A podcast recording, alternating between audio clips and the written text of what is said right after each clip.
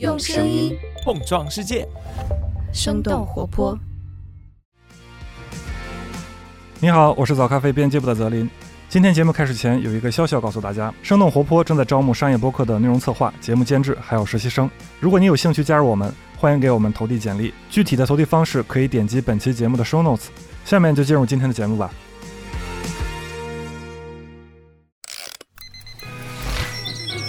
来欧美，不知道你自己在社交媒体生动早咖啡与你轻松同步日常生活与商业世界。嗨，早上好呀！今天是二零二三年的六月三十号，星期五，这里是生动早咖啡，我是来自生动活泼的梦一。今天我们节目的上半部分内容不仅会先来关注一下菜鸟即将发力的自营快递业务，也会和你一块来看看字节在大模型领域的新动态。当然，索尼是如何泄露 PlayStation 的商业机密，也值得我们的关注。那在今天节目的下半段，也就是我们的咖啡豆回复时间，我们来回复的是听友苗师给我们的投稿。他想了解的是一个叫做催收的行业。他说最近在社会新闻上看到了很多次和催收公司相关的报道，想知道这种催人还钱的工作是怎么发展起来的，又是如何成为一门生意的。我们今天的咖啡豆就会来回答这个问题。那在这之前，我们先来关注几条简短的商业科技动态。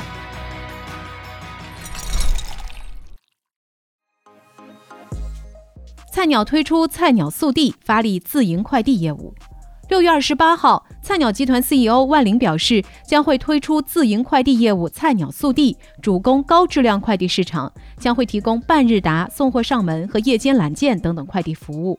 几年前，菜鸟就已经开始搭建落地配网络。菜鸟旗下的单鸟直送就在为阿里内部的天猫超市等等业务提供区域性和本地化的配送。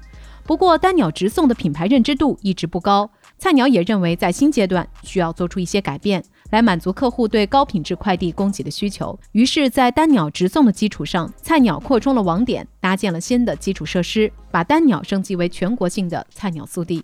第一财经的分析认为，菜鸟速递瞄准相对稀缺的品质快递业务，一方面是避开了竞争激烈的经济型快递市场，另一方面也回避了和合作伙伴申通、中通、圆通还有韵达的正面竞争。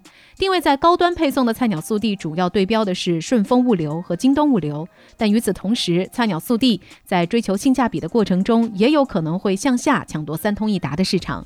除了国内业务，菜鸟还将在跨境物流和海外本地物流上进一步发力。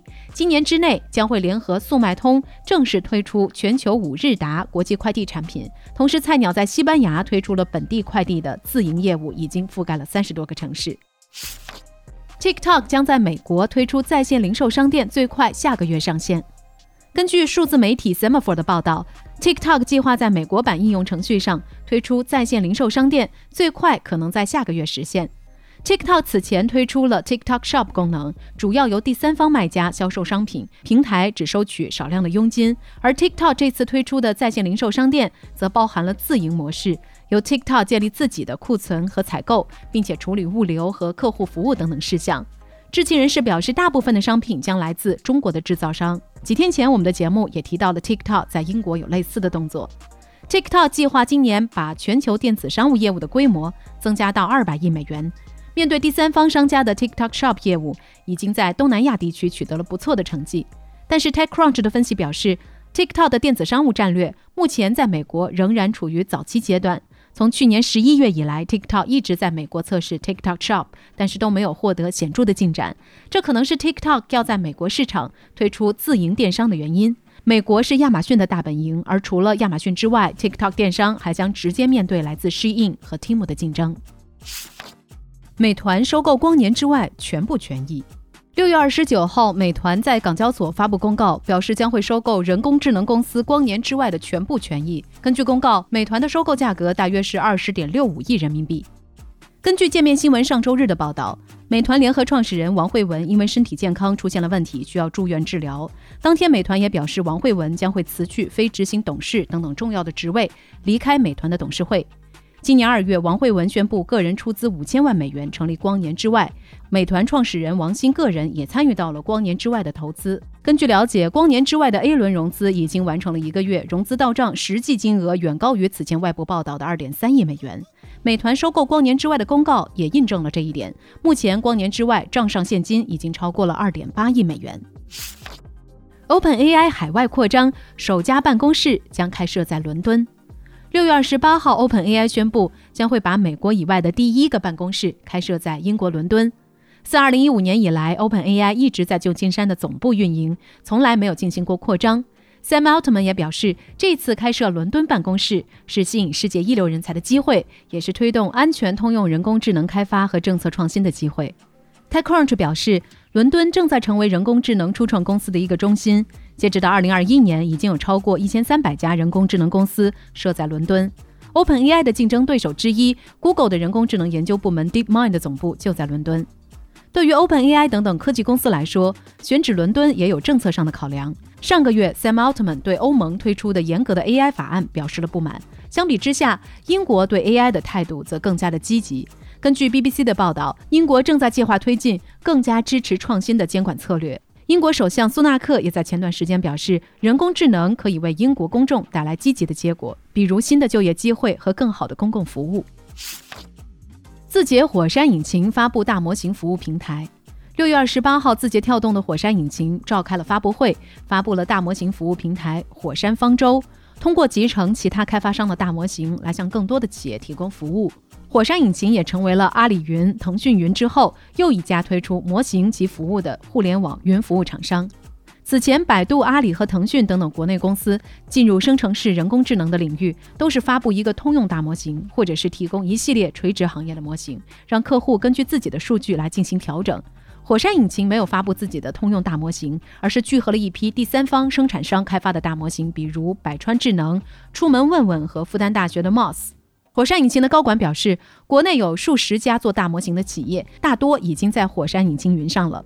火山方舟目前已经邀请了金融、汽车和消费等等行业的客户来进行测试。字节内部的团队，比如飞书的办公助手、抖音电商智能客服，也已经开始试用火山方舟了。索尼作证阻止微软收购动视暴雪，PlayStation 机密信息泄露。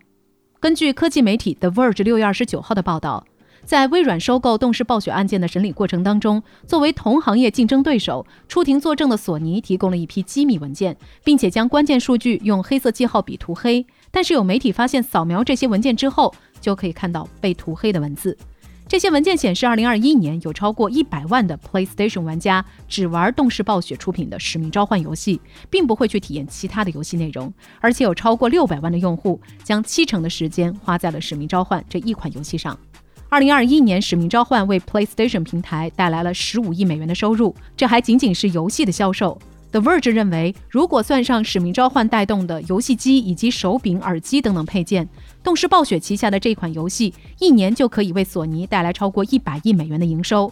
此前，索尼向监管机构提交的多份文件当中也表示，如果微软成功收购动视暴雪，那么《使命召唤》很有可能成为微软旗下 Xbox 游戏机上的独占游戏，索尼的收入将会受到严重影响。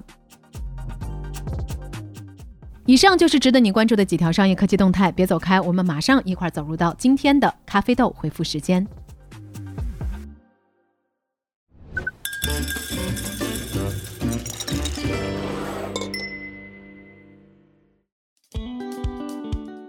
迎来到今天的咖啡豆回复时间。这周我们的听友苗师希望来了解一下最近多次出现在社会新闻中的催收行业。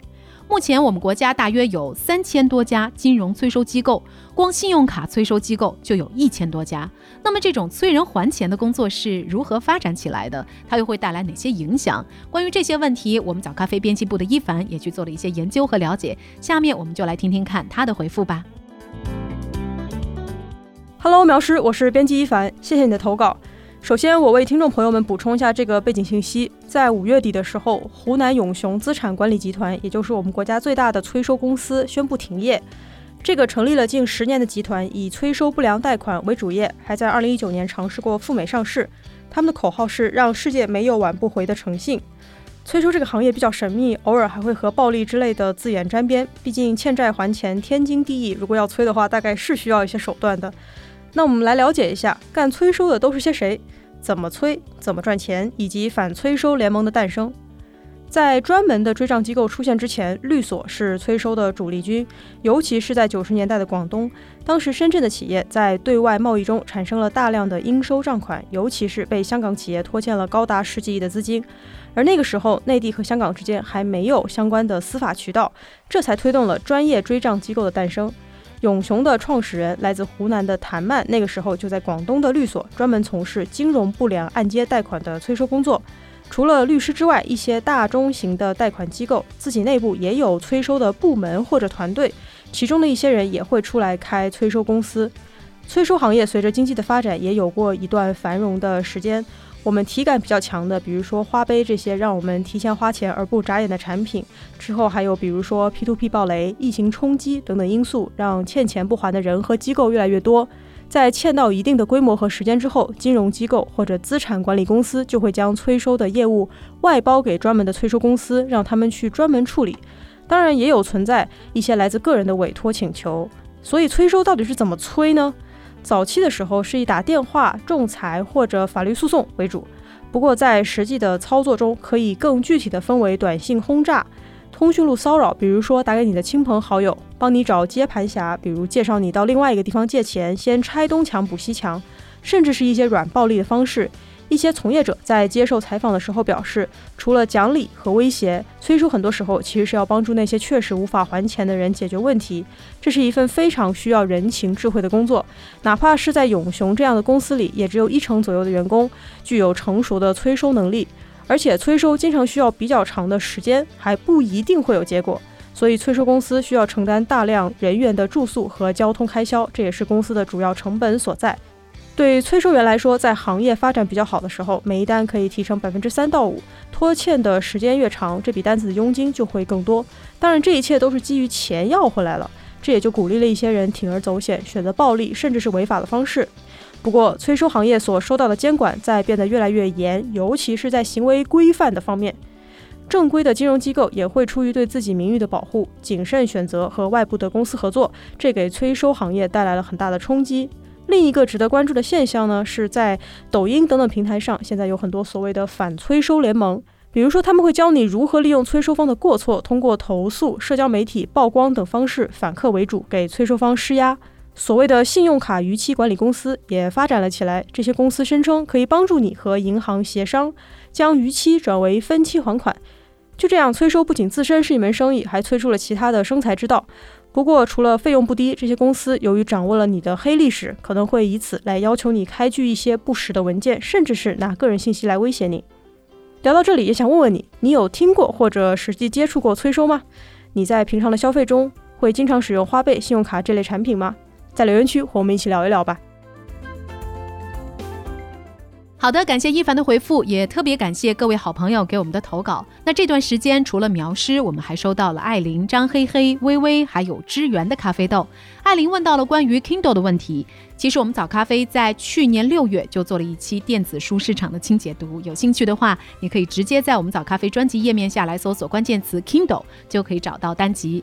另外，张黑黑同学所提到的 Cargo Bike，以及另外几位好朋友同时提到的零食集合店，这些话题我们编辑部也正在研究当中，那会在之后的咖啡豆回复环节里陆续和大家来分享的。当然，如果你也在自己的日常生活当中有一些有趣的新发现，欢迎给我们投稿，可以是文字，也可以是音频。我们的传送链接就在 show notes 当中可以找到。另外，在每个月的月底呢，我们都会给大家出几道和我们早咖啡过去一个月来节目内容相关的小小测试题。那眼看着六月份就要过去了，所以在这个月的几道早咖啡小测试会在今天发布，大家可以在我们的 show notes 当中找到答题的入口，当然也可以在生动活泼的公众号或者是极客页面看到。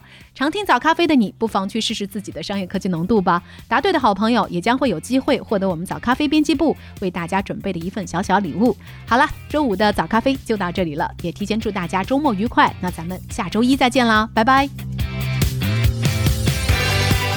这就是我们今天的节目了。我们其他的成员还有监制泽林，监制一凡，声音设计 Jack，实习生亏亏。感谢你收听今天的生动早咖啡，那我们就下期再见。